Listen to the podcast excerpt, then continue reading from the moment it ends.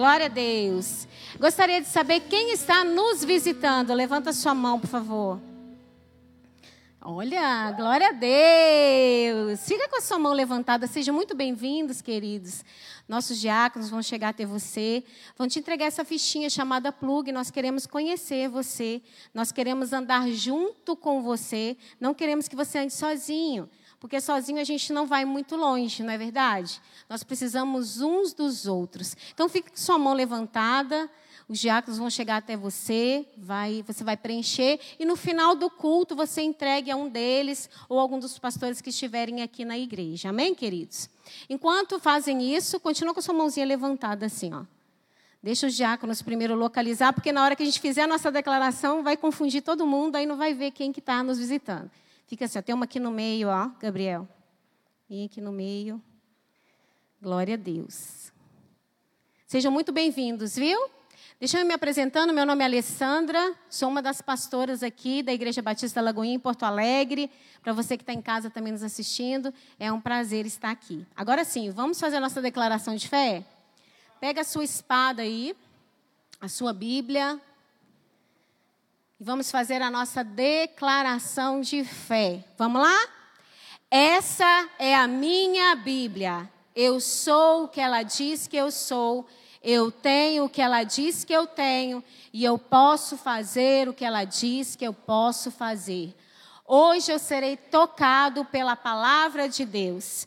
Eu audaciosamente confesso que a minha mente está alerta, o meu coração está receptivo e eu estou pronto para receber a incorruptível, a indestrutível, sempre viva semente da palavra de Deus, e eu nunca mais serei o mesmo. Nunca, nunca, nunca, no nome de Jesus. Amém. Abra sua Bíblia aí agora, em Salmos 139, versículo 23 e 24. A versão que eu vou ler é NVI. E nós vamos caminhar um pouco hoje pela Bíblia, amém, queridos? Que é a palavra que nos liberta, amém? Diz assim, Salmo 139, versículo 23. Sonda-me, ó Deus, e conhece o meu coração. Prova-me e conhece os meus pensamentos. E vê se há em mim algum caminho mau e guia-me pelo caminho eterno. Oh, Pai, aqui é a tua palavra. A tua palavra ela é linda, ela é maravilhosa, ela é atual, Senhor, ela é mais atual do que o jornal que vai sair amanhã, Pai. Obrigado, meu Pai, pela tua infinita misericórdia, pela tua infinita graça sobre as nossas vidas, por este amor que nós não compreendemos. Nós só podemos agradecer e nos entregar a Ele, Pai. Senhor, instrua a tua igreja nesta noite, Senhor. Que eu tão somente seja um canal desobstruído na tua presença. Que haja cura, que haja restauração e que haja libertação pelo conhecimento e entendimento da tua palavra. Em nome de Jesus. Amém. Será que você teria essa coragem do salmista? Sonda o meu coração. Uma vez eu ouvi assim, um card, falando assim: somente Deus pode me julgar. E a outra, o outro bonequinho respondendo: Isso não te assusta? Isso não te assusta? Isso não causa temor? Será que nós podemos ter essa liberdade que o salmista teve diante de Deus? Senhor, sonda o meu coração, conhece o meu coração, prova-me, conhece os meus pensamentos. Queridos, assim é a palavra do Senhor. Assim, quando nós quebramos algum membro do nosso corpo, ou tem alguma luxação, alguma coisa, e a gente vai ao médico, a primeira coisa que o médico faz, nos pede um raio-x para identificar onde está a ferida, onde está a lesão, onde está a fratura. Assim é a palavra de Deus na nossa vida. Ela é um raio-x. Porque o homem vê a aparência, mas Deus vê o coração. Por isso que é bobagem a gente julgar as pessoas pela aparência. Deus vê o coração. Será que nós temos a coragem que esse salmista teve? Sonda o meu coração. Hoje eu quero falar com você sobre cura, sobre a cura da nossa alma. Quantos crentes têm estado paralisados, estagnados, na inércia, e o pior, estão retrocedendo por conta de feridas da alma. Há uma mentira, irmãos, que Satanás coloca muitas vezes na nossa mente, de que uma vez salvo, sempre salvo. Não é isso que a palavra tá, diz. Não é isso. Não tem isso na palavra de Deus. A palavra de Deus, pelo contrário, diz que aquele que está de pé, cuide para que não caia. E mais uma vez eu pergunto: será que você tem essa disposição de deixar Deus trazer cura para o seu coração? Porque quem precisa de cura somos nós. Então somos nós que precisamos dar o primeiro passo. E a mentira que Satanás coloca na igreja também é que todas as coisas velhas se passaram, tudo se fez novo. Queridos, isso é uma verdade posicional. Isso está falando da eternidade.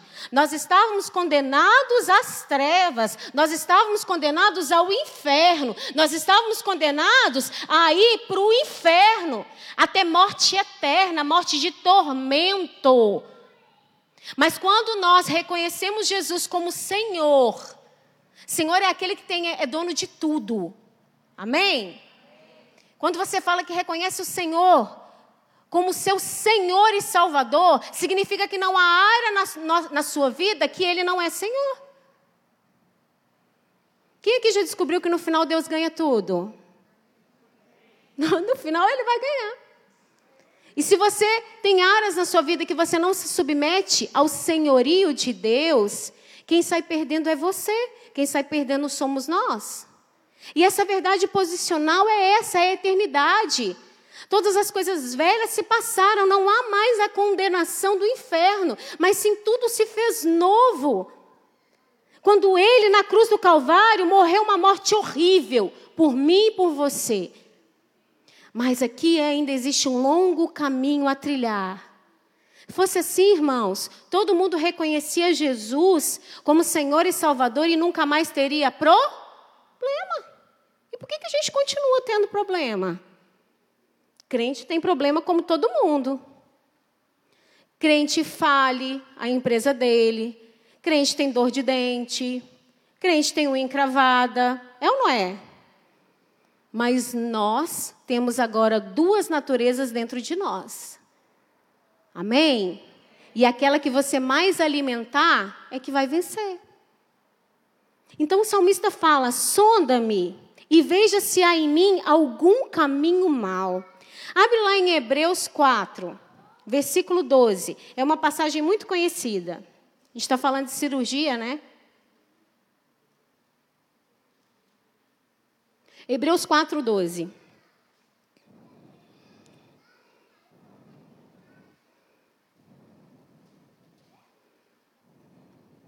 Diz assim: Pois a palavra de Deus é viva e eficaz é mais afiada que qualquer espada de dois gumes. Ela penetra ao ponto de dividir alma e espírito, juntas e medulas, e julga os pensamentos e a intenção do coração. Queridos, a palavra de Deus é cirúrgica. A palavra de Deus traz cura. Ele está dizendo que a palavra de Deus ela separa a alma do espírito. Significa que são duas coisas diferentes. Por isso nós precisamos curar a nossa alma, trazer cura para a nossa alma. E a mensagem que o Senhor me deu hoje é o vírus que adoece a nossa alma. Muita gente pensou que era o Covid, né? Mas não é não, tá? Existem outros, o, o Covid também adoece a alma. Mas nós temos a cura. Vou falar de novo, que você perdeu a oportunidade de falar amém. Mas nós temos a cura Glória a Deus. Fica atenta, igreja. Nós temos a cura. E hoje eu quero falar com você sobre sete vírus. Sete vírus que adoece a nossa alma. Primeiro vírus chama área de trevas. Abre lá comigo em Provérbios 28, 13. Vou falar muito do Ministério do Tratamento da Alma aqui, viu, queridos? Quem conhece o Ministério Tratamento da Alma aqui da igreja? Levanta a mão. Ah, muita gente, mas tem muita gente que não conhece. Eu vou falar no final um pouco desse ministério, tratamento da alma aqui na igreja. É uma bênção. Glória a Deus. Lá em Provérbios 28, 13, diz assim: O que encobre as suas transgressões nunca prosperará, mas o que as confessa e deixa alcança misericórdia. Situações não resolvidas, queridos, que a gente resolve guardar lá no cantinho, no porão escuro, no quartinho escuro da nossa mente, chama área de trevas. Significa que tem áreas na sua, na sua vida que o Senhor, que Jesus não é o Senhor. O Senhor é cavalheiro. Quem sai arrombando tudo, não pedindo licença, é Satanás. Jesus não. Jesus ele bate. E ele só entra se a gente abrir a porta. Então tem áreas na nossa vida de trevas são aquelas coisas mal resolvidas do passado que você fica ali, evita até de pensar. Já viu que tem gente que você conversa e fala assim: não, não, não, quero nem falar sobre isso. Área de trevas. Não, não, não gosto nem de pensar. Ah, não gosto nem de passar nesse lugar porque ah, me dá uma coisa ruim. Área de trevas. Tudo que nós escondemos tem poder sobre nós. Vou repetir. Tudo que nós escondemos tem poder sobre nós. Então nós precisamos reconhecer quais as áreas de trevas. Isso é uma das coisas que o Ministério do Tratamento da Alma ajuda a pessoa. Reconhecer áreas de trevas na sua vida, que talvez nem você saiba. Talvez está no seu inconsciente. Porque nós temos um inconsciente, um grande inconsciente. Imagina aí, vou falar como psicopedagoga agora. Imagina um grande iceberg. Imagina aí, fecha os olhos. Aula agora. Imagina aí um grande iceberg. E que esse iceberg está totalmente submerso. E que só tem uma pontinha dele aparecendo. Pode abrir. Essa parte que está toda dentro da água é o nosso inconsciente. Aquela pontinha que está aparecendo é a nossa consciência. Então, muitas coisas, traumas, os psicólogos aí de plantão sabem disso, nós levamos para o nosso inconsciente. Mas eu tenho uma notícia para te dar. O Espírito Santo, ele é dono do nosso inconsciente. E ele acessa o nosso inconsciente. Ele acessa o nosso subconsciente e traz para a consciência Quantas pessoas, é tão lindo ver a cura do Senhor através do Ministério do Tratamento da Alma, feridas que a pessoa nem imaginava, porque por um mecanismo de defesa ela levou para o inconsciente. Mas isso adoece o nosso corpo, isso adoece a nossa alma. Porque por mais que a pessoa tente guardar, aquilo está refletido nela, virando raiz de rejeição, virando raiz de amargura virando insegurança. Quem está me entendendo? Então, as áreas de trevas na nossa vida, nós temos que orar e pedir ao Espírito Santo para que traga a luz. Abra lá comigo em Tiago 5,16. E como que eu faço, pastor, então, para trazer essa área de trevas? Como que eu faço? Eu acho que eu tenho isso. Eu acho que tem áreas na minha vida que eu preciso de cura, que eu preciso de restauração. Eu não sei por que, que eu sou assim. Quando eu vejo, eu, eu já fiz. Quando eu vejo, eu já falei. E eu não sei por que, que eu sou assim. Então vamos abrir lá em Tiago 5,16. Diz assim: Portanto, confesse os seus pecados uns aos outros e ore uns pelos outros para que seja curado. Então você precisa falar. É isso que está dizendo. E a oração do justo, muito pode em seus efeitos. A oração do justo não é porque você é bom, a oração do justo é porque você é justificado pelo sangue de Jesus. Então nós precisamos falar, nós só somos curados, somos perdoados quando nós confessamos, mas somos curados quando nós falamos uns aos outros. Ou seja, eu posso ser perdoado e não estar curado? Pode. Eu te mostrei na Bíblia que é possível. Quem aqui quer ser totalmente curado? Eu quero, que enquanto eu estou aqui nessa terra, eu ainda tenho muitas áreas na minha vida para ser curada. Estou no processo, não é não? Estamos em obras. Então nós precisamos falar um para os outros. Nós não somos autossuficientes, queridos, e graças a Deus por isso. E essas áreas de trevas, ela causa no nosso corpo doenças que são chamadas psicossomáticas. São aquelas doenças que você pode ir no hospital, pode fazer exames dos mais sofisticados, que não vai aparecer nada. Mas os sintomas persistem. Porque a Bíblia fala que assim como eu penso, assim é. Quem está entendendo? Isso é muito sério. E olha, nós estamos vivendo um tempo, desde março do ano, pra, do ano passado para cá, altamente estressante. E se nós não cuidarmos da nossa alma, a nossa alma vai adoecer. Significa que você vai para o inferno com isso? Não, mas significa que você vai perder sua vida abundante aqui na terra. Nós precisamos estar saudáveis. Por quê? Porque o povo de Deus é o povo mais alegre da terra. É o povo mais alegre da terra. Porque nós não nos movemos por circunstâncias, nós nos movemos por fé. Mas se a sua alma ela está triste, se a sua alma ela está doente, você não vai conseguir exercer a sua fé. Simples assim, irmãos. Precisamos entender que nosso espírito está pronto, mas a nossa carne, que envolve as nossas emoções, os nossos sentimentos, a nossa personalidade, ou seja, a nossa alma, ela pode estar terrivelmente doente. Isso pode comprometer o teu espírito, te afastar de Deus todos os dias. Uma das, dos grandes erros de uma pessoa que está altamente ferida em sua alma é começar a usar a razão para tudo.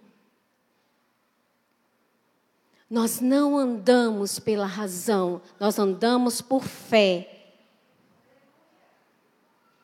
Com a sabedoria do alto, sim. Porque nós não vamos sair fazendo coisas malucas. É, de vez em quando Deus pede, né?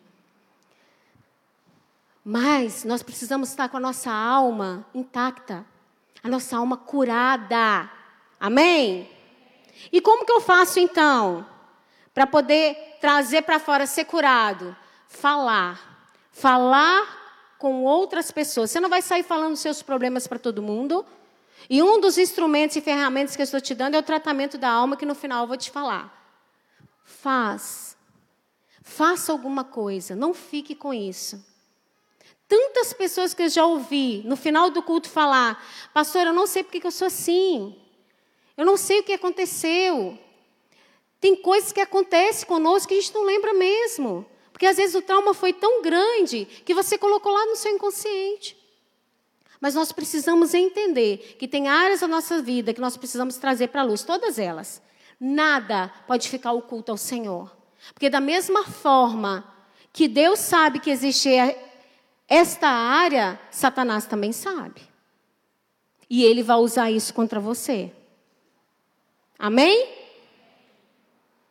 Segundo vírus. Então, primeiro foi o quê? A área de trevas. O segundo é a passividade. Ai, ai, ai. Abre lá em Mateus 11, 12.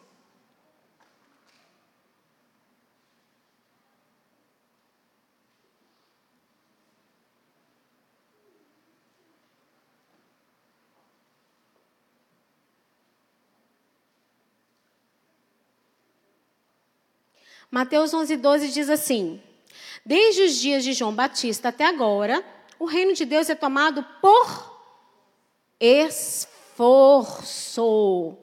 E os que se esforçam se apoderam dele. Ou seja, não tem nada passivo nesse versículo. O reino de Deus é tomado por esforço. E os que esforçam se apoderam dele. A passividade, irmãos, é inimiga tanto da saúde emocional como da saúde espiritual. A característica de uma pessoa passiva, que é outra ferida de alma, é o não posicionamento em nada. Não existe, vou te contar uma coisa. Não existe você não se posicionar. Não existe zona neutra. Ou você está de um lado, ou você está do outro. Ou você está do lado da luz, ou você está colaborando para o império das trevas. Não existe zona neutra. Existe um ditado que diz que aquele que não se posiciona já se posicionou. Existe uma ambivalência de reino. E quando o Senhor me falou isso, que existe uma ambivalência de reino, porque às vezes a gente pensa umas coisas inteligentes que a gente fala, não foi eu, foi o Espírito Santo. E eu fui lá procurar o que, é ambivalência. Olha o que é ambivalência. Existência simultânea de duas forças com a mesma intensidade. Ideias com relação a uma mesma coisa que se opõem mutualmente. Cada um exerce a sua área de poder. Então não existe zona neutra. Ou nós colaboramos para o reino da luz, ou nós colaboramos para o império das trevas. E quantas famílias têm sido destruídas por conta da passividade? Nós vimos aqui um versículo: o reino de Deus é tomado por esforço. Gente, é tão fácil você entrar na presença de Deus. Quem aqui estava sentindo a presença de Deus na hora do louvor? Glória a Deus. Entrar na presença de Deus é fácil. O difícil é per? Isso aí. O difícil é permanecer. E aquele que é passivo não consegue permanecer. Porque não esforça. Gente, todos os dias nós entramos numa guerra. Todos os dias. O alimento que você teve hoje, na hora do seu devocional, na hora do secreto, na hora da sua oração, eu creio que em nome de Jesus todo mundo já fez isso hoje. Não serve para amanhã. Não serve. Quanto menos você ir na igreja para recarregar suas baterias. Você me fala que bateria é essa porque é super mega power, porque eu tenho que recarregar a minha toda hora. A passividade tem tirado as pessoas da presença de Deus, não tem tirado as pessoas da igreja, entenda isso. As pessoas continuam na igreja, mas passivas totalmente alheias àquilo que está acontecendo. Isso tem matado uma geração, se nós não nos posicionarmos. A passividade tem destruído famílias, através da disfunção no lar. A passividade tem tirado pais da sua autoridade e do seu sacerdócio dentro do lar. A passividade espiritual tem tirado a mãe do papel de mãe. Gente, existe uma geração que chama filhos do quarto. Quem já ouviu falar? São os filhos que estão ali dentro do quarto, acessando conteúdos que os pais estão totalmente alheios. E pasmem, famílias cristãs. Passividade. Passividade não se posiciona. Queridos, eu não ia falar isso, mas o Espírito Santo está me compelindo a falar. Você não tem que ser amigo do seu filho, você tem que ser pai e mãe do seu filho. Não tem essa que o mundo fala que eu sou a melhor amiga da minha filha. Você tem que ser a melhor mãe para sua filha. E dentro do papel de mãe, a gente estava falando isso, dentro do papel de mãe tem a amizade diferente, o amor incondicional. Quantas filhas, quantos filhos têm perdido a sua referência de pai e de mãe, porque o pai não quer ser pai e a mãe não quer ser mãe, quer ser melhor amigo. Isso é cultura de demônio. Isso é nova era. Ai, pastora está fanática, eu prefiro ser, ser fanática. Prefiro porque somos nós que ficamos em gabinete atendendo horas e horas, às vezes filhos desesperados por uma atenção de um pai e de uma mãe. Às vezes a criança está implorando por um não. A frustração ensina mais, muito mais, do que o sim. Deixa seu filho se frustrar. Fala não para ele. Ele vai saber que você ama. Ele vai entender isso. Gente, eu já apanhei, eu era muito arteira e minha mãe me batia. Eu não tenho trauma nenhum, sabe por quê? Ela me batia com razão, me botava de castigo e nunca foi aquela, aquela surra terrível. Porque eu precisava de correção naquela época. Não estou falando aqui, ah, a pastora está falando que é para bater no meu filho. Não, cada um corrige da forma que quiser. Eu estou falando de correção. Corrija seu filho. Está vendo que está fazendo coisa errada? Corrija. Nossos filhos não é a igreja de amanhã, é a igreja de hoje. É a igreja de hoje, é a geração de Samuel. E quando nós chegarmos lá na glória, no dia do juízo, irmãos, nós vamos prestar conta de tudo. Amém? Não seja passivo. Não seja alheio. Dentro da passividade existe um pecado chamado omissão. Se você viu e não fez nada, você já pecou, porque você sabe. Que a passividade seja abolida da nossa vida, do nosso meio, em nome de Jesus, amém? O terceiro vírus, esse é ai, ai, ai mesmo, orgulho. Vamos lá no Tiago 4. Tiago é só cacetada, né? No caso. Tiago 4, 6. Mas Ele nos concede graça maior. Por isso diz a Escritura: Deus se opõe aos orgulhosos, mas concede graça aos humildes. Gente, já parou para pensar nesse versículo? Deus, Criador de tudo, o nosso Criador, ele se opõe a nós, a nós, quando nós somos orgulhosos. Ei, orgulho não é uma coisa que Deus tira, é uma coisa que você deixa. É você que escolhe deixar de ser orgulhoso. O orgulhoso é aquele que está tudo bem. Às vezes está tudo bem mesmo, queridos, glória a Deus. Mas estou falando dentro de uma característica orgulhosa, amém? E não daquele que está tudo bem mesmo. É aquele que sempre está tudo bem. É aquele que sempre tudo dele é melhor.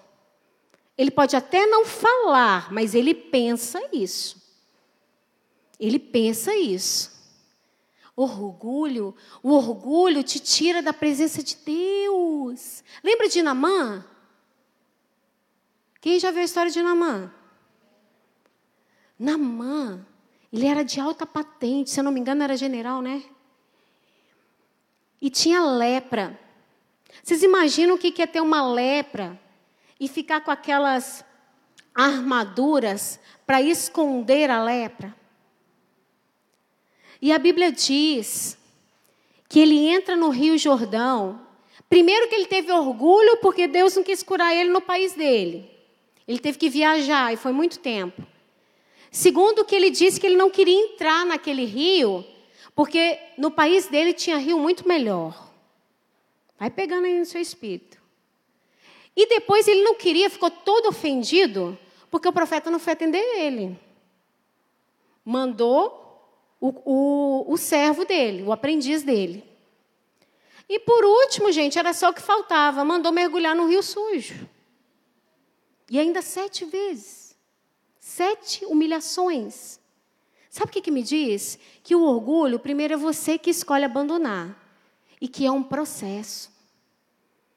A cada mergulhada, nem sei se existe essa palavra, que na mandava ali no rio, era um pouco do orgulho dele que ficava.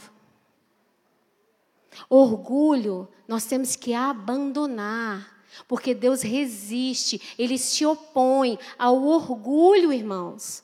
Orgulho. Não, tá tudo bem, tá tudo resolvido. Eu já perdoei, capaz que não, não é assim que você sabe? Capaz?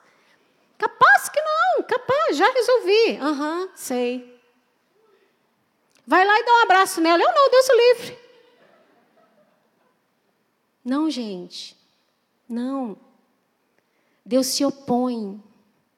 Isso é muito sério, Deus se opõe a nós. Imagina, o que, que a gente pode fazer se Deus está tá se opondo a mim? O que, que resta para nós? Nada. Aqui está falando, ele se opõe. Ele se opõe aos orgulhosos. Mas ele concede graça. Graça é favor imerecido. Ele concede, ele concede graça aos humildes.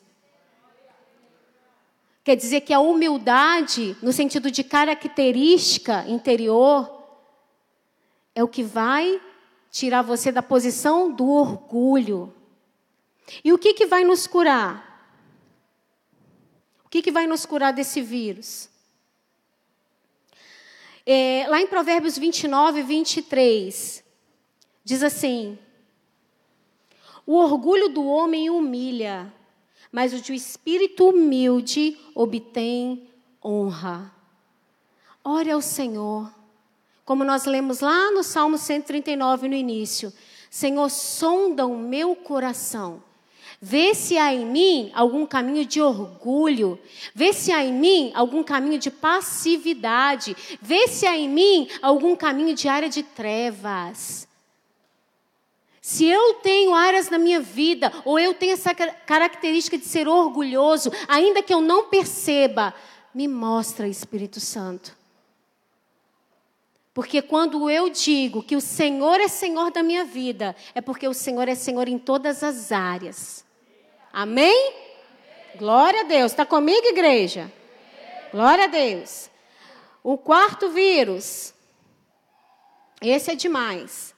A mentira sobre o tempo cura. Gente, contar uma coisa para vocês. O tempo não cura nada. Isso é mentira. Tempo não cura nada. O que cura é a palavra de Deus. Ah, pastor, então me prova. Não precisa abrir, não, só escuta. Só escuta. Isaías 53, versículo 45. Certamente ele tomou sobre si as nossas enfermidades. E sobre si ele levou as nossas doenças, contudo nós o considerávamos castigados por Deus, por ele atingido e afligido, mas ele foi traspassado por nossas transgressões e foi esmagado por causa das nossas iniquidades. E o castigo que nos trouxe a paz estava sobre ele, e por tuas feridas fomos sarados. É a palavra que cura, não é o tempo. O tempo só serve para a gente ganhar rugas e os homens perder cabelo.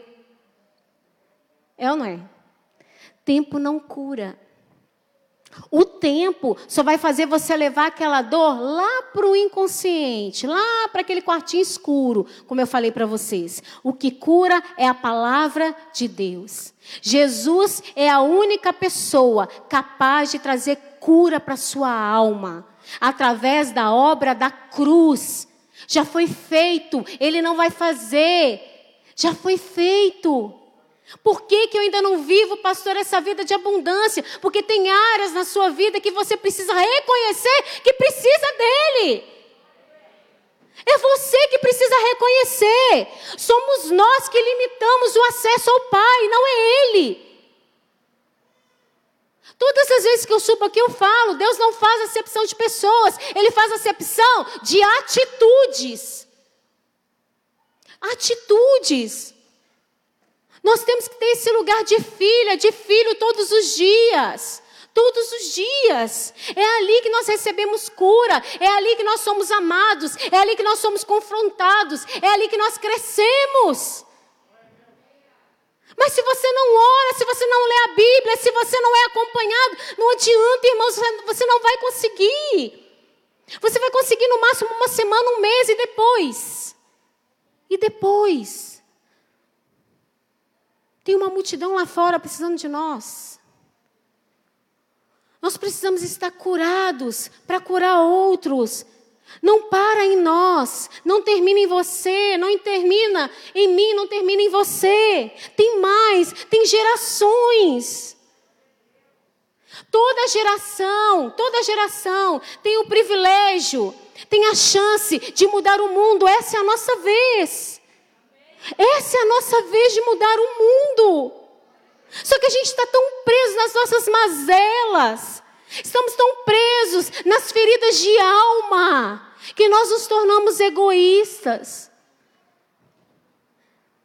Nós não podemos, irmãos, querer só para nós. Nós temos que desejar ser curados. Para nós, sim, para nossa família, mas para o mundo lá fora. O mundo precisa conhecer quem nós conhecemos. O mundo precisa conhecer. Todos os dias tem gente indo para o inferno. Todos os dias tem gente morrendo. E o que, que nós estamos fazendo? Olhando, ai, eu não tenho aquela roupa que eu queria. Ah, Deus, também o Senhor não me abençoa, não consegui trocar de carro. Irmãos, as pessoas estão sendo levadas para o inferno todos os dias. E o que, que nós temos feito, irmãos? Muito pouco, quase nada. Você não precisa ir muito longe, não. Basta você sair aqui, andar 200 metros, você vai saber do que, que eu estou falando. O que, que nós estamos fazendo? Não espere isso de pastor somente. Não espere isso de líder somente. Vocês são a igreja. Nós somos a igreja de Deus. Por isso nós precisamos ser curados, estar bem resolvidos, para sermos luzeiro lá no mundo. Porque quando te baterem na cara, você dá outra face. Porque se você não tiver curado, você vai voltar chorando. Nós precisamos acordar, acordar e parar de mimimi. Por isso hoje eu quero te dar ferramentas, quero te mostrar que precisamos ser curados, mas te dar ferramentas e essa casa dispõe de ferramentas para curar a sua alma em nome de Jesus. Use as ferramentas que Deus está colocando no seu caminho. Não dispense elas. Temos um encontro com Deus. Era para aquelas inscrições estarem entupidas. Se você precisa de cura, mas você só fica esperando, esperando, esperando, esperando. Deus está te falando. E você não faz nada. Toma postura. O Senhor quer te usar. O Senhor quer usar você. Amém? Então, a cura para o vírus, o tempo cura. Não precisa abrir, só escute. Salmo 147, 3. Só Ele cura os de coração quebrantado e cuida das suas feridas. Oh, aleluia. Ele cura. Ele cura o orgulhoso. Ele cura o de coração quebrantado. Você pode não saber como ser curado, mas você tem que querer ser curado. Amém? Vamos para o outro. O quinto, palavras malditas ou maldições. Quantas pessoas são feridas por palavras? Quantas vezes nós ferimos com palavras? Palavras, palavras, palavras. Palavras é a arma mais poderosa que existe. Através da palavra nós oramos. E a oração ela abre os céus. Mas através da nossa boca, através de palavras, nós podemos condenar também uma pessoa. Quantos de nós muitas vezes sofremos traumas por palavras, palavras malditas, palavras mal faladas ou palavras que não são ditas também? Às vezes você nunca ouviu dos seus pais um eu te amo e por isso você acredita nisso que ninguém te ama. Talvez você por muito tempo sofreu abusos de palavras, de pessoas falando com você que você não presta, que você não vai dar em nada, que você vai ser igual sua mãe, você vai ser igual seu pai. Mas eu quero te dizer que talvez o problema não esteja com você, esteja com elas, que também precisam de cura. Palavras, irmãos. Lá em Provérbios 30, 14, diz assim: Provérbios 30, 14. Pessoas cujos dentes são espadas e cuja, cujas mandíbulas estão armadas de facas para devorarem os necessitados dessa terra e os pobres da humanidade. Palavras que destroem. Palavras que destroem uma geração. Para de determinar o seu valor por aquilo que as pessoas falam. Você não vai ter valor quando você tiver um emprego melhor. Você não vai ter valor quando você tiver um carro melhor. Você já tem valor. Porque foi pago um alto preço por você, por mim, por você. Nós não merecíamos, mas Ele quis, Ele pagou. Nós já temos valor. Nós não temos valor por aquilo que temos, nós temos valor por aquilo que nós somos. Existe uma epidemia na nossa sociedade atual, pós-moderna, que é a insegurança, a falta de identidade. Pessoas que não têm identidade, pessoas que têm duas vidas, a virtual e a natural. Irmãos, isso é fuga, isso não adianta nada, isso só vai trazer mais ferida para a sua alma. Palavras, palavras ditas, palavras malditas e palavras que não são ditas. Lá em Mateus 12, 34, olha o que Jesus fala. Mateus 12, 34. Raça de víboras, como podem vocês, que são maus, dizer coisas boas? Pois a boca fala do que está cheio o coração. O coração. O coração representa a nossa alma, os nossos sentimentos, a sua personalidade, quem você é. Se a sua alma está doente, vai sair de você palavras doentes. Você pode até segurar por um tempo, mas depois você não vai conseguir, porque a boca ela expressa aquilo que está cheio o coração. Por isso que nós precisamos de cura na nossa alma. Para que nós possamos experimentar o amor ágape. Amor ágape é aquele que dá o direito do outro te ofender. Só que você está bem resolvido. Amém? É disso que o mundo precisa. Lá em Romanos 4, 7, não precisa abrir, só escute. Está o antídoto para esse vírus sobre palavras. Fala assim, como está escrito, Romanos 4,17. Como está escrito, eu o constituí pai de muitas nações. Ele é nosso pai aos olhos de Deus em que creu o Deus que dá vida aos mortos, e chama à existência coisas que não existem como se já existi existissem. Palavras são sentenças de vida ou morte. Cuide do que você fala. Eu tenho o hábito, quem anda comigo sabe, de corrigir palavras. A minha dor de cabeça, a dor de cabeça não é sua. Ah, eu sou tão esquecida. Não, você não é esquecido, você tem a mente de Cristo. Comece a mudar o jeito que você fala. Ai, pastora, mas é um fato. Não, o fato é a palavra de Deus sobre a sua vida. Não é aquilo que está acontecendo. Chamar a existência as coisas que não são como se já fossem. Muda a sua forma de pensar.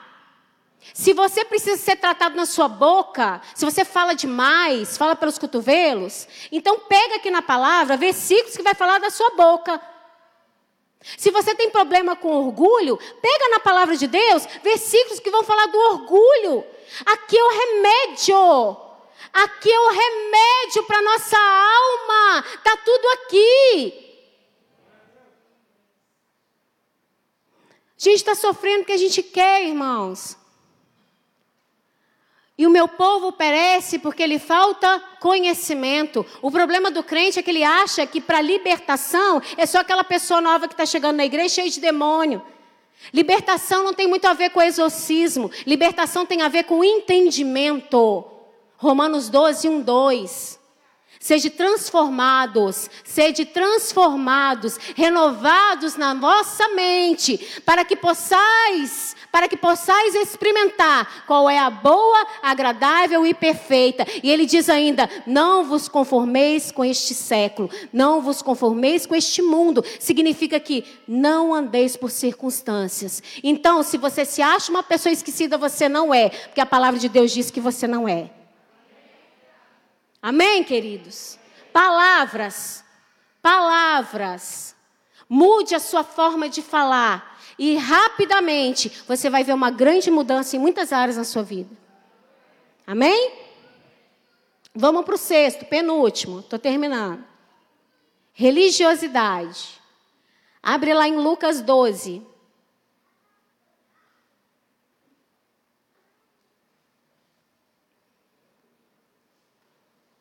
Lucas 12, versículo 1. Neste meio tempo, tendo se juntado uma multidão de milhares de pessoas, a ponto de se atropelarem umas às outras, Jesus começou a falar. Primeiramente aos seus discípulos, dizendo: Tenham cuidado com o fermento dos fariseus, que é a hipocrisia. Jesus começou a confrontar ali naquela época um bando de religiosos, aquelas pessoas que se achavam melhor do que as outras. A religiosidade, ela mascara a verdadeira condição que está o seu coração. Sabe como funciona a religiosidade dos nossos dias hoje? Olha, é domingo, hoje é dia de ir na casa do Senhor, vou colocar minha roupa de ver Deus, vou para a casa de Deus eu participo do GC, eu ajudo no ministério da igreja, eu leio a Bíblia, eu assisto até via online. E como que está seu coração? Como está sua vida com Deus? Religiosidade nos afasta de Deus. Todas essas coisas que eu disse são extremamente importantes nós fazermos, amém? Mas não pode ser superficial, tem que ser intenso tem que ser com intensidade. Jesus aqui ele estava confrontando essa superficialidade. A religiosidade, muitas vezes a nossa oração não passa do teto, irmãos. Muitas vezes. Religiosidade é um vírus que está adoecendo toda a humanidade, toda uma geração. É aquela, aquele cristianismo superficial. Sabe, é você receber ali mensagens no seu WhatsApp do grupo da igreja de pessoas que estão precisando de oração e ficar indiferente. Ah, o pastor ora. Religioso. É você ver que a igreja está precisando de alimento e você não faz um esforço para lembrar e trazer. Religioso. Quem não é religioso quem segue Jesus de perto aceita os confrontos. Jesus, quando ele falou isso, a palavra de Deus diz que ele virou para os seus discípulos, ele virou para quem está perto. Quem segue Jesus de longe, rapidamente vai negá-lo. Com as nossas ações. O Evangelho tem muito pouco a ver com o que nós demonstramos. O Evangelho tem a ver com o que nós somos. Porque através dos frutos que nós produzimos é que nós vamos perceber quem realmente nós somos em Cristo Jesus. Amém? Se você acha que você é religioso, irmãos, eu também me incluo no processo. Não pense você que eu sou perfeita, que eu estou aqui, que eu já. Não. Eu tenho os meus processos também com o Pai. E eu falo, Senhor, se há áreas na minha vida ainda que eu sou religiosa, o Senhor me mostra. Porque a religiosidade, ela nos tira da presença de Deus. Ela nos afasta da presença de Deus, queridos. Ela está ligada a uma vida de aparência. Quem está me entendendo? A vida espiritual tem a ver com a essência, não a aparência. É essência. Vamos para o último agora. Eu coloquei o mais punk para o final. Falta de perdão. Agora para falar, ai, ai, ai. Lá em Marcos 11, versículo 25. Abre lá. É que muitas vezes nós temos conceitos errados sobre o perdão, né? Ah, já perdoei. Uhum. Sei. Marcos 11, 25. E quando estiverem, estiverem orando, se tiverem alguma coisa contra alguém, perdoe-no, para que também o Pai Celestial lhes perdoe os seus pecados. Eu poderia ter escolhido diversos versículos sobre perdão. Mas eu preferi colocar esse porque aqui está dizendo o seguinte: se você está orando e tem alguma coisa contra o seu irmão, a sua oração não vai passar do teto. Olha, não, não, para, para. Você está orando? Se você tem alguma coisa contra o seu irmão, para a sua oração. É isso que está dizendo na minha Bíblia, é isso que está dizendo na sua? Para a sua oração, vai lá, reconcilia e volta para entrar na minha presença. Entenda uma coisa: diante de Deus, não existe a diferença de ofendido e de ofensor. Quem já fez o tratamento da alma sabe disso. O ofendido, obviamente, porque foi ofendido. O ofensor, aliás, obviamente, porque ofendeu. Mas o ofendido, porque guardou. E a Bíblia diz que nós temos que perdoar 70 vezes 7 num único dia. Perdoar não é sentimento. Você não vai sentir de perdoar ninguém, você vai sentir de esganar. Perdão é atitude. Você decide perdoar. Só que quando você decide, o dom do perdão vem. Aleluia, uma pessoa recebeu. Quando você decide perdoar, o dom do perdão vem. Porque nós não temos capacidade de liberar perdão. É dom do Espírito Santo. Só que nós precisamos reconhecer que nós precisamos perdoar, liberar perdão. Ou pedir perdão. Quantas vezes o Senhor nos pede para pedir perdão para alguém, sendo que você não fez nada. Aqui na igreja, quem anda com a gente, comigo com Paulo, sabe. Às vezes vai lá no gabinete fala, pastor, tem uma situação, e aquela pessoa que está na sua frente, ela está certa. E realmente a outra pessoa, a gente sempre escuta os dois lados. A gente pede para quem está certo pedir perdão, mas como assim é injusto? Alguém tem que morrer. Alguém tem que morrer na história. E quando você pede perdão por algo que você não fez, o Espírito Santo entra no coração da pessoa. É ou não é, irmãos? É lindo demais. A falta de perdão tem estragado toda uma geração. Tem feito a igreja ficar como aqueles cachorros correndo atrás do próprio rabo, sabe? A igreja não vai para fora, a igreja não faz muita coisa relevante, porque está com o coração cheio de machucado. Se tem uma pessoa, quando eu falei que você pensou em alguém, se você pensou em alguém, você precisa liberar perdão, nos procure no final do culto. Procura saber como faz o tratamento da alma. Não fique carregando essas correntes. Gente, a falta de perdão são correntes que você sai arrastando todos os dias. Todos os dias e que vai machucando a sua alma. A falta de perdão te liga à pessoa que te ofendeu. Você quer mesmo estar ligado a ela? Porque uma coisa é você não querer conviver mais. Outra coisa é você não conseguir perdoar. São duas coisas diferentes. Porque a Bíblia nos dá um exemplo aqui de Ló e Abraão. Não deu certo até ali, depois não deu mais, cada um foi para o seu canto. Nós precisamos liberar perdão. Todos os dias, todos os dias, pastora, todos os dias, porque a Bíblia fala assim, ó, não deixe o sol se pôr sobre a sua ira. Se aconteceu alguma coisa hoje com seu irmão, pede perdão, libera perdão. Ah, eu não sei onde mora mais, libera no mundo espiritual. Procura alguém, ó, oh, eu preciso liberar perdão para fulano. Ora com alguém, em oração libera perdão. No mundo espiritual, o mundo espiritual é atemporal, não tem tempo, não tem espaço, não tem geografia que o Espírito de Deus não possa alcançar. Mas nós precisamos querer. Tudo isso que eu falei aqui depende de uma única atitude. Nós temos que querer, querer ser curados. Fica de pé no seu lugar. Precisamos querer ser curados. Chega, chega de domingo após domingo não fazer nada relevante para o reino de Deus. Você pode, a mesma autoridade que o Senhor me deu, Ele te deu. É a mesma, a mesma.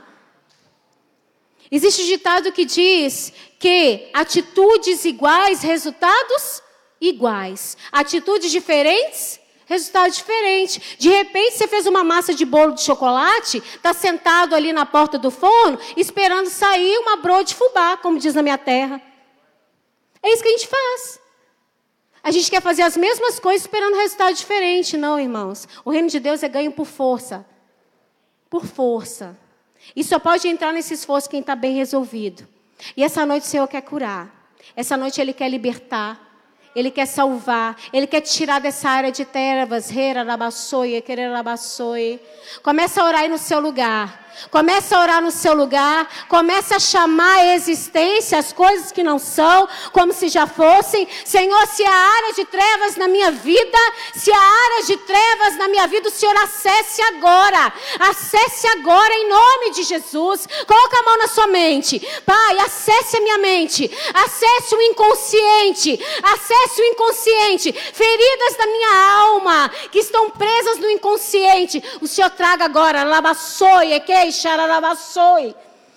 Ricarabassoi, alabacei, carabás. Oh, Pai.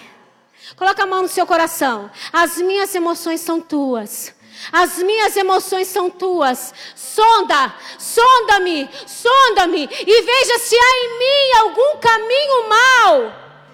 Oh, continua orando no seu lugar. Os obreiros, pastores, atentos, porque o Senhor vai curar, o Senhor vai libertar. Ele quer libertar. Oh! Oh, aleluia. Oh. Começa a declarar que há poder no nome dele.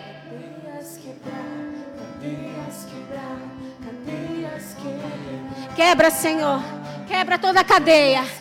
Oh, Jesus. Quebra, Pai, toda a cadeia de área de trevas, toda a cadeia de passividade, toda a cadeia de orgulho, toda a cadeia de orgulho, toda a cadeia de mentira sobre o tempo cura, toda a cadeia de palavras malditas, toda a cadeia de religiosidade e toda a cadeia de falta de perdão. Em nome de Jesus. Começa a declarar. Cadeias quebrar, cadeias quebrar, cadeias quebrar.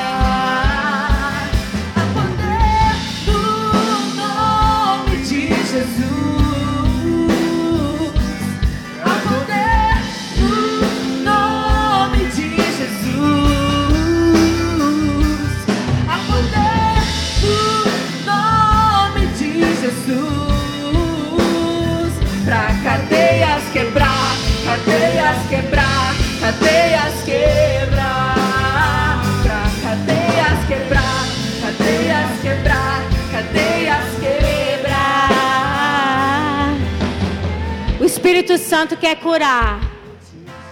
Se você tem uma ferida profunda na sua alma, você vai levantar sua mão agora. O Espírito Santo quer curar você. O Espírito Santo quer curar você. E alguém vai chegar até você e você vai ser ministrado. O Espírito Santo quer curar você.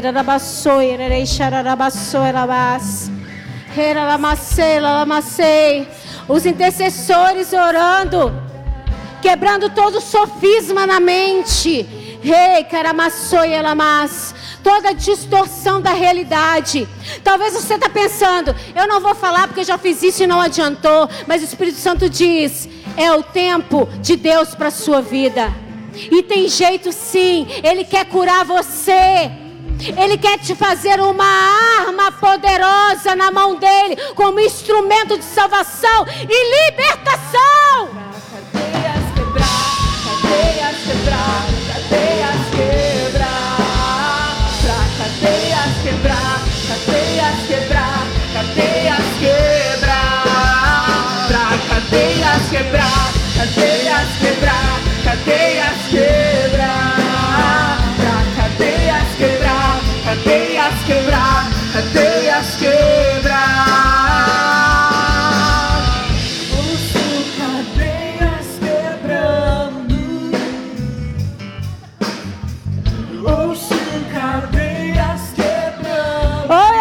posso ouvir, hein?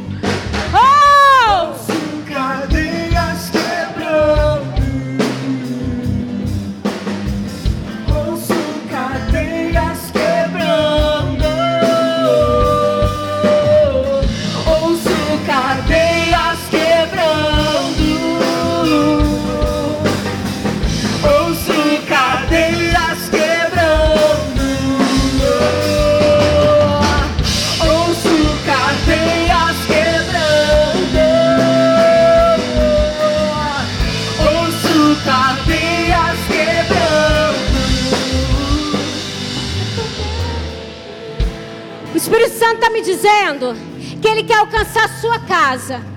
Você que já está em casa, você vai começar, nós vamos fazer um ato profético aqui. Você vai começar a marchar aí na sua casa. E você que está aqui, você vai direcionar para o seu lar, vai estender a mão e vai começar a marchar. E cada marcha que você der, são cadeias que vão ser quebradas no seu lar. Oh. No nome de Jesus. Marcha, igreja! Marcha, igreja! Nome de Jesus. Há poder no nome de Jesus. Pra cadeias quebrar, cadeias quebrar, cadeias quebrar. Pra cadeias quebrar, cadeias quebrar,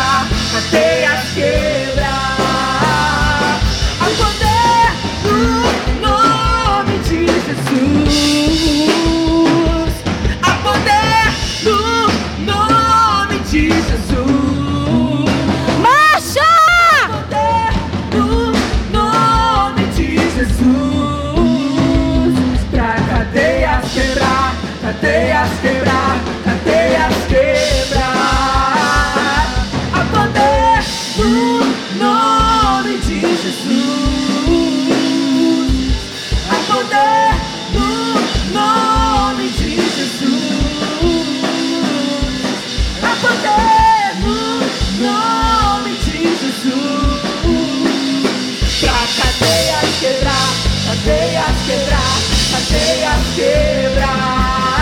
Pra cadeias quebrar, cadeias quebrar.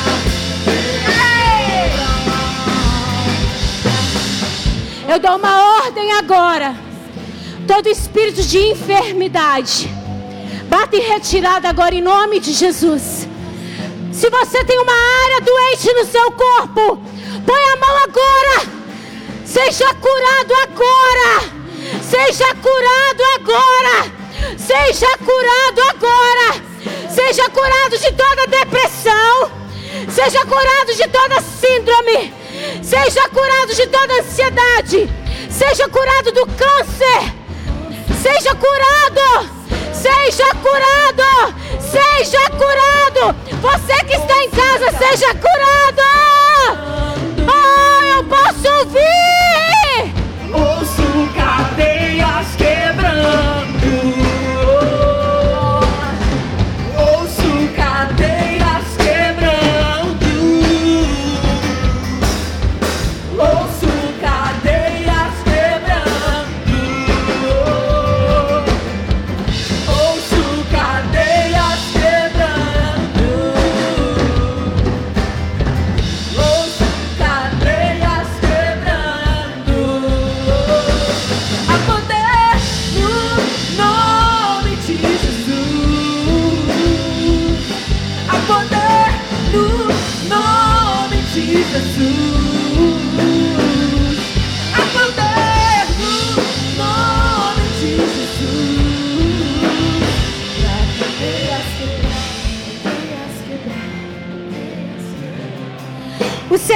Curar a sua área financeira.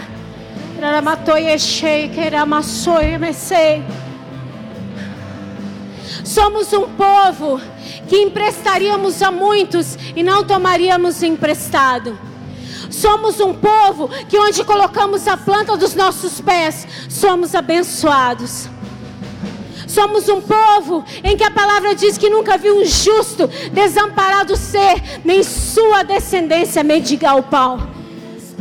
Que todas as cadeias que têm prendido a sua área financeira caia agora em nome de Jesus. Não importa, não importa se isso é geracional. Você é um remidor geracional. Se você tem consciência de que existe pecados na sua família que tem travado as suas finanças, você vai pedir perdão.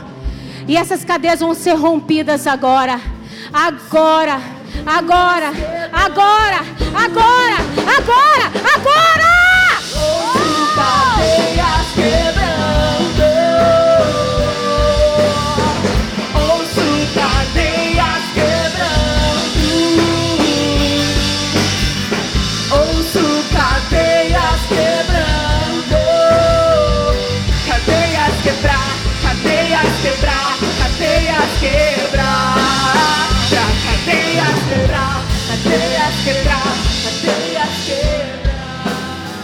E tem mais. O Espírito Santo está me dizendo que quando você chegar em casa, vai ser só briga, não vai ser não. Porque na hora que você chegar em casa, você vai abrir a porta e vai falar: Satanás pode sair porque eu cheguei. Pode sair porque eu cheguei. E maior é o que está em mim do que aquele que está no mundo. Cadeias quebrar, cadeias quebrar, cadeias quebrar.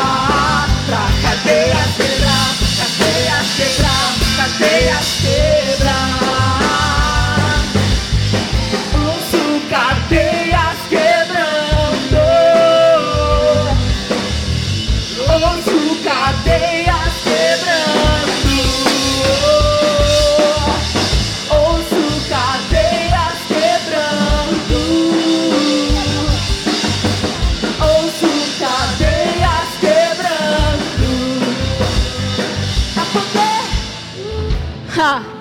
Enquanto o Espírito Santo der instrução, nós vamos fazer. Você vai falar o nome da sua, da, dos seus familiares que estão afastados ou desviados do caminho do Senhor.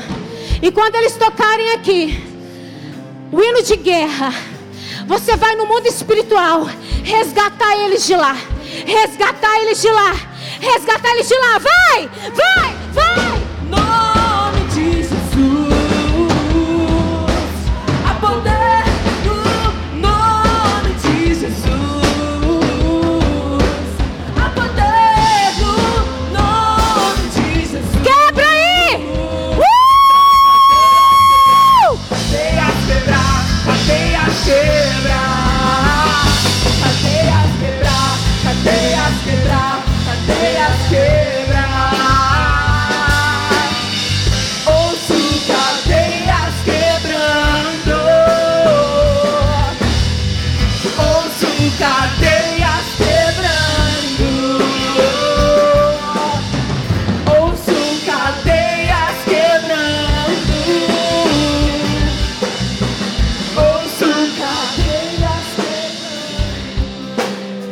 Agora, nós vamos fazer essa declaração por todos os enfermos que estão nos hospitais.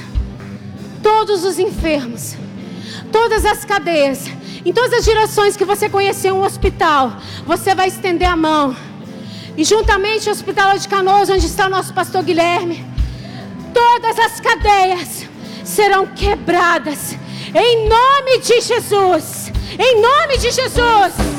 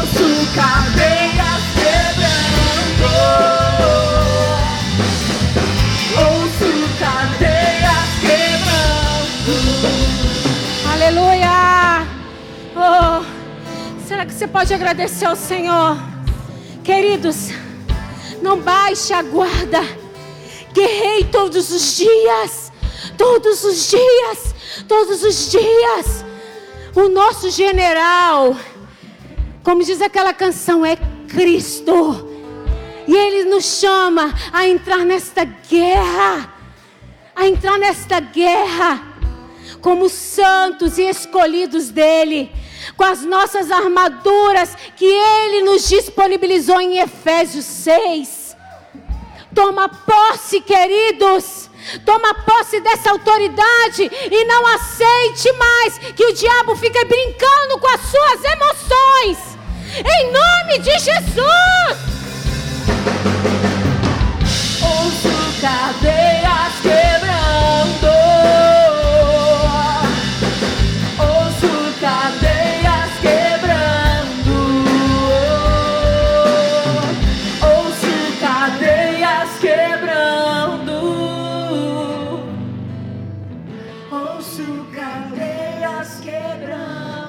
Eu preciso fazer duas orações.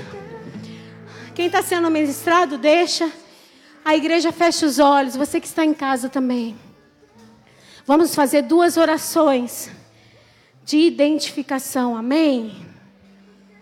Oh, fala assim, Senhor Jesus.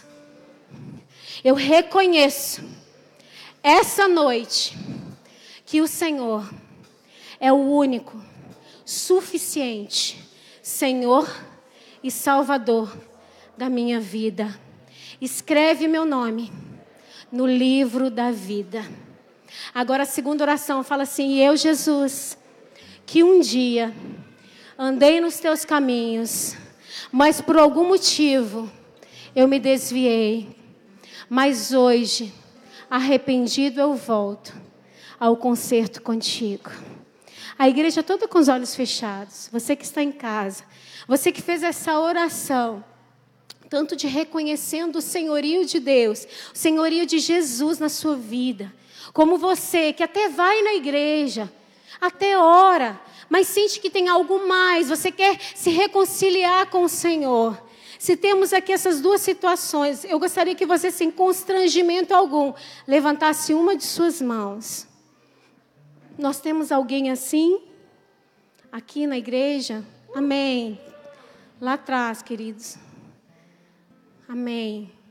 Você de casa, se você precisa, você reconhece Jesus como seu único e suficiente Salvador, ou você que um dia estava distante, mas você quer ter um envolvimento maior com Jesus, você está cansado, cansado de viver a mesma vida distante do Pai, você vai digitar aí hashtag eu sempre esqueço. Eu, eu decido por Jesus. Ou coloca, eu preciso de ajuda.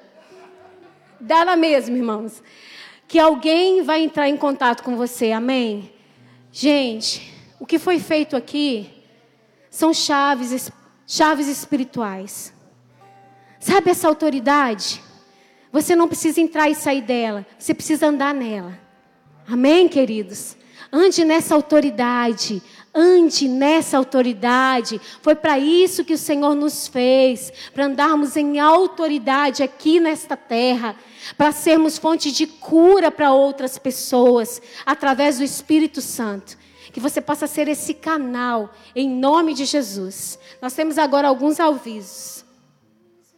Podem sentar, queridos.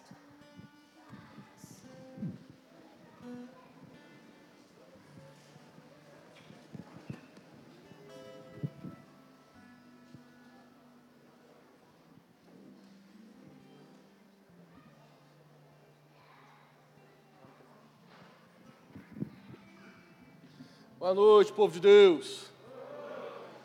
Graça e paz. Abre sua Bíblia comigo em Atos, estou brincando. Fecha seus olhos, rapidinho, rapidinho, rapidinho. Fecha seus olhos.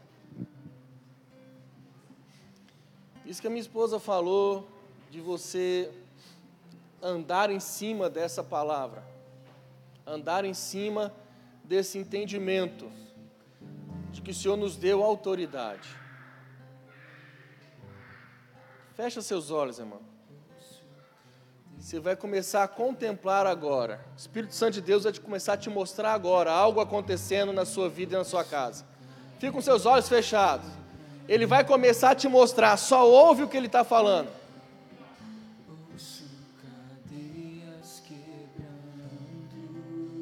Será que você consegue ouvir isso, irmão?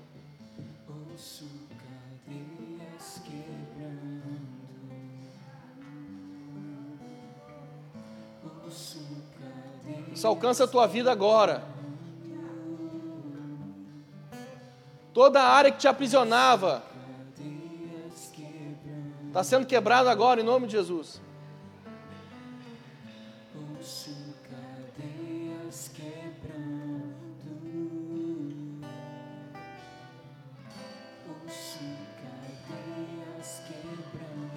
Será que você consegue ouvir as cadeias quebrando, irmão, na sua vida?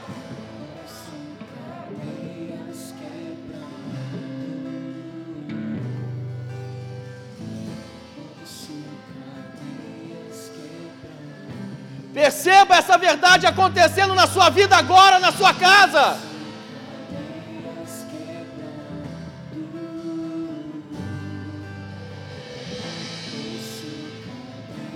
Você consegue ouvir o barulho das cadeias sendo quebradas agora?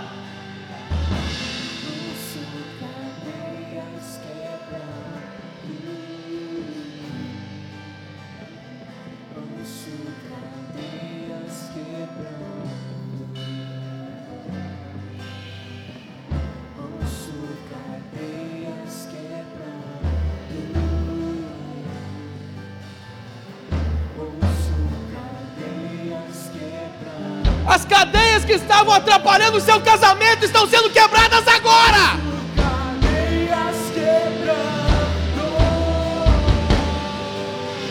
As cadeias da área financeira estão sendo quebradas agora.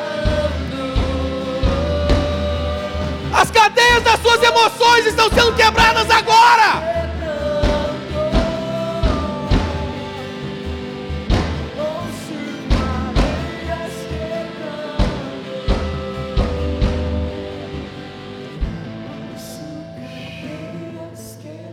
Nisso, meu irmão, nada mais te prende.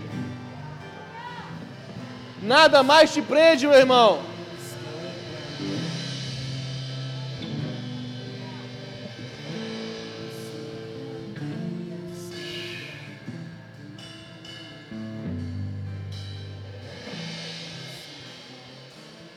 Nada mais te prende, meu querido.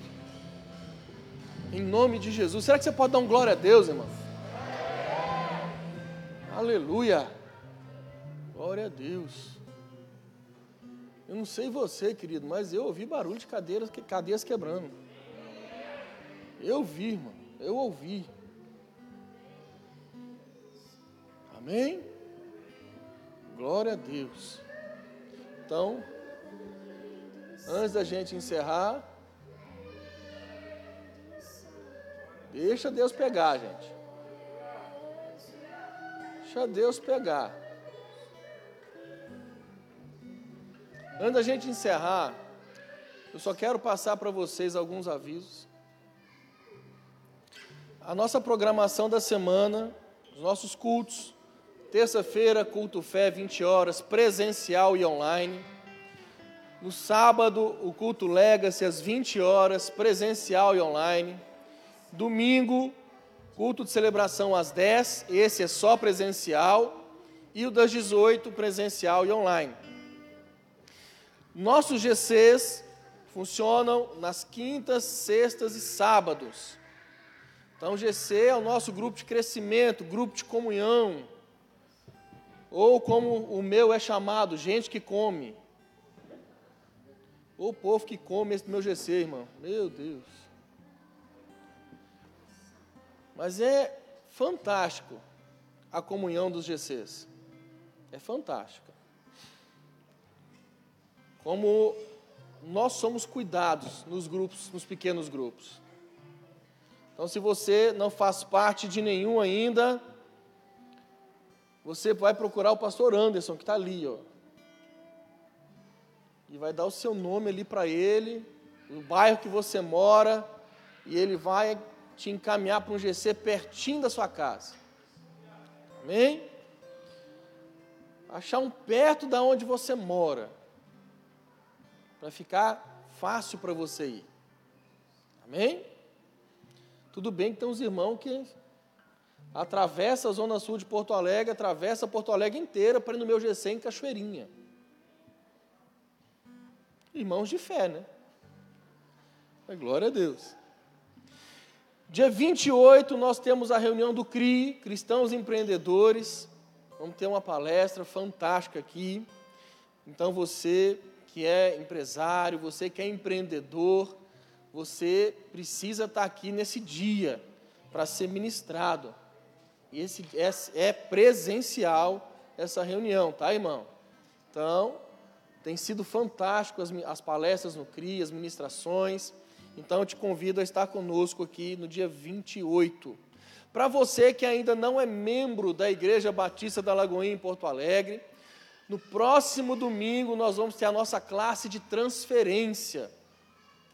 Então, às 14h30, às 14h30, olha aí, para você poder estar aqui, ser ministrado, para que a gente possa te apresentar Lagoinha como ela é, você possa conhecer nossa visão, como que nós caminhamos como igreja e você se tornar membro da nossa igreja.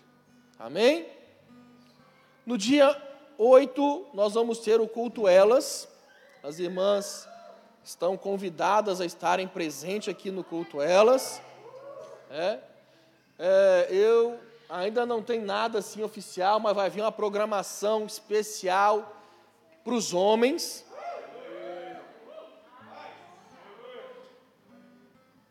Meu irmão, nós vamos começar a fazer coisa de homem. É isso que nós vamos fazer, irmão. Coisa de homem.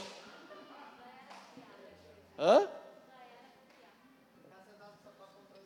Não, não é ficar sentado com o controle na mão no sofá, não, gente. Não é isso, não. Mas vai ter futebol no meio. Uns três, uns três atletas de fim de semana deram glória a Deus aqui. Vai rolar churrasco também. Gosta de comida esse povo, né, gente? Ai, glória a Deus. Em breve, maiores informações. Aguardem. Dia 15, o seminário de batalha espiritual. Vão ter o dia inteiro falando sobre esse tema. Vão ser várias ministrações. Uh, os ingressos estão sendo vendidos ali na livraria. Então você pode adquirir a R$ reais com almoço e R$ reais sem almoço. Amém? Ai, pastor, está cobrando evento na igreja. Irmão, não fica um centavo para nós. Tudo é para a gente cobrir os custos do evento. A gente dá oferta para quem vai vir ministrar, e o restante do valor é o almoço que está sendo feito. Então, fica nada para a igreja, irmão. É para abençoar a sua vida mesmo. Amém? O encontro com Deus, dia 28, 29 e 30 de maio. Né? Como a minha pastora falou, meu irmão, a minha esposa falou, você precisa fazer o encontro com Deus, querido. Você precisa fazer esse trem. Quê? Gente, orem pelo Edu. Ele precisa de oração. Dia 28, 29, 30. Meu irmão, vai lá na livraria, pega maiores informações, faz inscrição. Você precisa passar pelo encontro com Deus. É um fim de semana inteiro, irmão, ao qual você vai dedicar ele para Deus. É onde Deus vai te pegar e vai te pegar. É porque senão eu dou informação demais, aí não pode, né? Irmão? Não pode dar informação. Ai, pastor, esse negócio de encontro com Deus, isso é uma seita. Porque vocês não podem falar o que, que é. Isso é coisa de seita. Deixa eu te contar uma coisa, irmão. Não é que é seita. É que nós não queremos que você se baseie nas nossas experiências. Nós queremos que você tenha as suas experiências com Deus. Então, vai ali na nossa livraria, faz a sua inscrição para o encontro. Eu fiquei sabendo hoje que tem pouquíssimas vagas. Pouquíssimas, irmão. Então, não deixe para amanhã a inscrição que você pode fazer hoje. Amém? O social pede um quilo de alimento para que a gente possa continuar atendendo as famílias. Né? A gente tem atendido muitas famílias nesse tempo e a sua doação tem abençoado vidas. Né?